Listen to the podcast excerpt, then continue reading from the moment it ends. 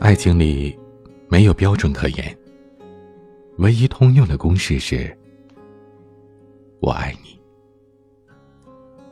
至于说，帮你找对的人，做对的事儿。欢迎大家来到我的节目《至于说》，我是恋爱成长学会的彼岸。爱情是一种奇妙的力量，从来没有道理和标准可言。也许，你认为自己很优秀，可对方就是背叛了你；也许你认为自己有污点，可对方完全不在意，今生就是认定了你，让你从一个自卑的人，变成一个充满精神动力的人。子琴是一个三十岁的女人，她和前夫范先生九年前在广州工作时认识。那年她二十一岁，青春貌美，仰慕着不少。范先生二十三岁，温文尔雅。他们自由恋爱快一年之后，子欣怀孕了，便顺理成章的领了证，办了婚礼。怀孕中期时，子琴辞职在家，做起全职主妇。本是最应该得到丈夫关爱的时期，范先生却经常晚归，不是说加班。就是同事聚会，感觉丈夫婚后远远不如婚前对自己上心的子琴，心理落差很大，脾气也变得越来越暴躁。两个人经常不是吵架就是冷战的。他们的女儿便是在这样一种不和睦的家庭氛围中出生了。女儿出生之后，他们的关系也并没有好转，反而越来越恶化。范先生由于一人承担着一家三口的生活重担，虽然很少怨言，但也是很少体贴子晴一个人带孩子的艰辛。每天要么晚归，要么回来之后也是当甩手掌柜。子晴在女儿出生之后，继续做了两年家庭主妇。这两年间是她心态最不好的时期，经常抱怨范先生不顾家，家里总是鸡飞狗跳，矛盾不断。女儿满两岁后，一直想重返职场的子晴和范先生商量之后，把女儿送回了娘家，给子晴的妈妈带。子晴安顿好女儿，返回广州之后，找到了一份销售工作，又重回了久违的二人世界。他们却再也体会不到曾经有过的恩爱甜蜜。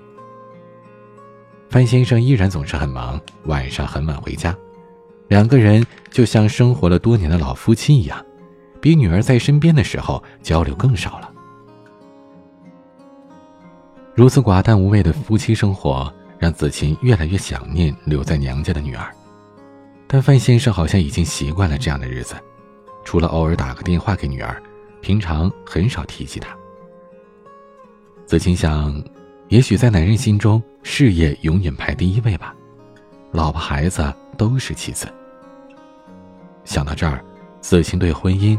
对男人，总感到很失望。女儿三岁时在老家读了幼儿园，也越来越可爱懂事了。那年暑假，子晴请了几天假回家探望女儿。临走时，女儿喊着妈妈，哭得撕心裂肺。回到广州后，女儿哭着喊着的那一幕一直在子晴心中挥之不去，每晚回忆起来都是泪流满面。心中对女儿充满了思念与愧疚感。那年年底，没有征得范先生的同意后，子谦辞去了广州的工作。年后，他在家乡的小城找了一份工作，和范先生过起了两地分居的生活。子谦从此可以每周回去探望一次女儿，见证女儿的成长了，这让他颇感欣慰。可长期和子晴两地分居的范先生，在老婆快二十八岁的时候出轨了，出轨对象还嚣张的打电话给子晴摊牌，让他主动放手。范先生在电话里默认了出轨之后，子晴愤然的提出了离婚，女儿的抚养权归他。那个曾经口口声声说爱子晴一辈子的范先生，挽留他两次无果之后，最终答应了离婚。离婚的那天，子欣与同事喝得酩酊大醉。他以为放弃这段被背叛的婚姻会让自己如释重负，可没想到内心却仍然是心痛悲伤不已，丝毫没有轻松的感觉。离婚将近一年，子欣还没有完全从伤痛里走出来。于先生，便是在这个时候出现的。于先生是子欣现在的同事。比他小一岁，未婚。他们两个人在工作上经常要互相配合，逐渐互生好感。但是子晴知道自己和于先生太不合适了，所以他一直保持着跟对方普通同事的关系。一次，因为一些特殊事务，平常很少加班的子晴一个人在公司晚上加班到十点多。当他疲惫的走出了公司大门时，竟然发现于先生站在门口。看着这抹伫立在夜色中的孤寥身影，子欣心里竟然有一丝心疼。当得知于先生是担心他一个人这么晚回去，而特意等他时，子欣的内心异常的感动。原本只要十几分钟步行的路程，那晚于先生和他走了快半个小时。一路上，他们谈了很多。于先生侃侃而谈自己过去的感情经历，原来他也曾经历过异地恋。子琴也聊了他那段失败的婚姻，还有住在老家的女儿。第一次如此交心的聊天，两个人都有一种相见恨晚、惺惺相惜的感觉。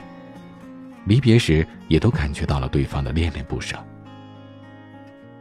这晚过后。子欣和于先生之间开始了发生微妙的变化，他们不光在工作上的配合变得更有默契，也顺应彼此的内心，逐渐发展成了恋人。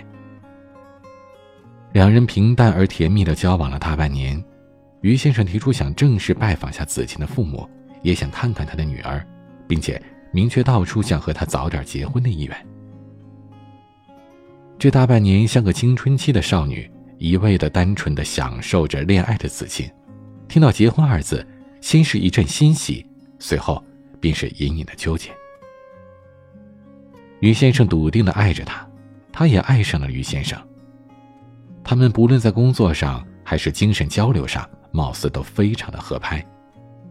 但是，合拍的表象背后，子晴的内心深处却一直藏着深深的自卑。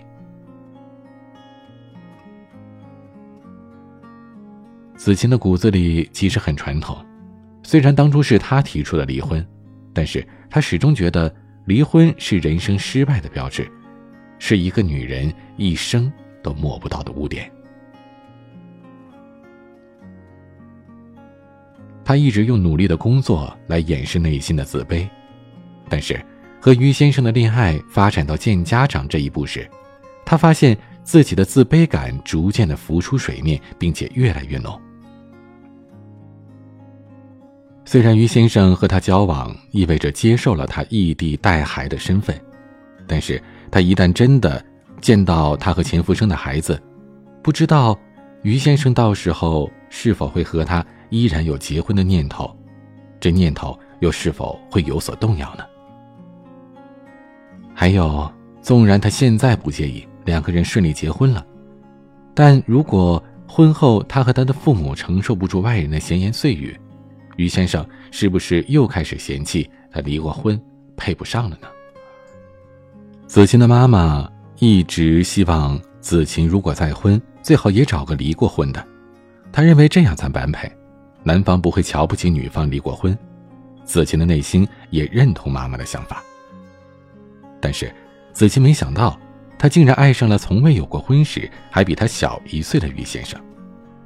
恋爱以来，他一直不敢幻想着他们的将来，也没有信心他们是否有将来。一想到这些，子晴无比焦虑，但在于先生的坚持下，他还是会带她回家见了父母。于先生第一次去子晴家，女儿竟然与他相处的很融洽，这点倒让子晴颇感意外。子晴妈妈虽然介意于先生和子晴的年龄以及婚事不怎么匹配，怕子晴嫁过去被男方的家里挑剔嫌弃，但是在于先生一番诚意的表白下，便也放宽了一些心。于先生家境不错，父母都是开明的人。初次见面，他们对子晴十分热情。随后，子晴和于先生的婚期很快便被提到了议程。子晴告诉我，自从互相见过父母之后，于先生一直处于兴奋的准新郎状态之中，而自己却开始变得犹豫不定，经常失眠。他说：“他不知道于先生和他结婚这样的一个决定是对是错。姑且不论其他方面匹配与否，单就精神层面而言，子晴认为自己配不上于先生。于先生是个自信的人，而他却是一个瞧不起、自卑，可自己又无法摆脱掉自卑的人。他怕结婚之后，他的自卑会影响着他们的婚姻质量，会让他们的爱情渐行渐远。”世界上本就没有完美的人，我告诉自己，更多优秀的人，内心也会有着不为人知的自卑的一面，这是一种正常人都可能有的心理感受，和精神层次无关。有些方面的自卑是可以消除的，比如有人因为身材肥胖而自卑，如果减肥成功之后，这方面的自卑感便会消失。但是。有些方面的自卑，也许一旦产生，便很难改变，比如根深蒂固的观念，比如已经发生的不好的经历，离婚。其实，离婚现在已是社会常态，但确实还有不少人会带着有色的眼光和偏见去看待离过婚的人，包括子欣自己都如此认为。如果当事人做不到以平常心来看待离婚的经历，就很难摆脱自卑感。那么，与其痛苦的在意着消除不了的自卑，不如坦荡荡的接受自卑在自己的内心存在。奥地利著名心理学家阿尔弗雷德·阿德勒说过：“怀有自卑感不代表精神就不健全，主要要看你如何看待自卑感，是以自卑为动力激励自己前进，还是？”畏缩不前呢？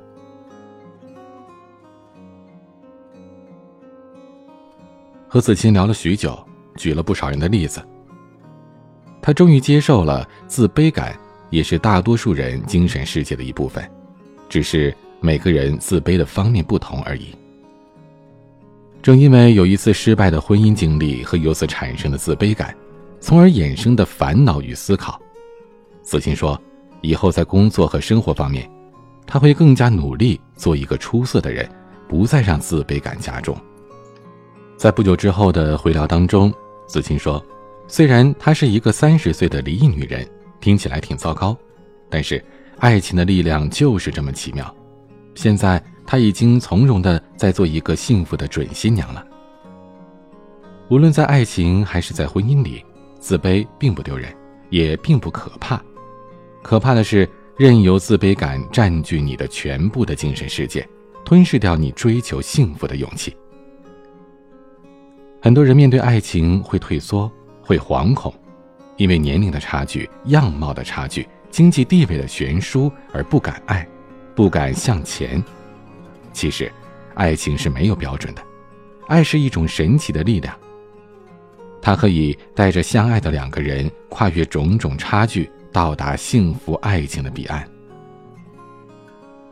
如果你还在纠结和喜欢的人的差距，或者纠结在某种差距带来自卑感里找不到出口，不知道该怎么办，那么欢迎添加我们的情感助理微信“恋爱成长零零一”，告诉我们你的困扰，我们会根据具体情况为您提供针对性的建议。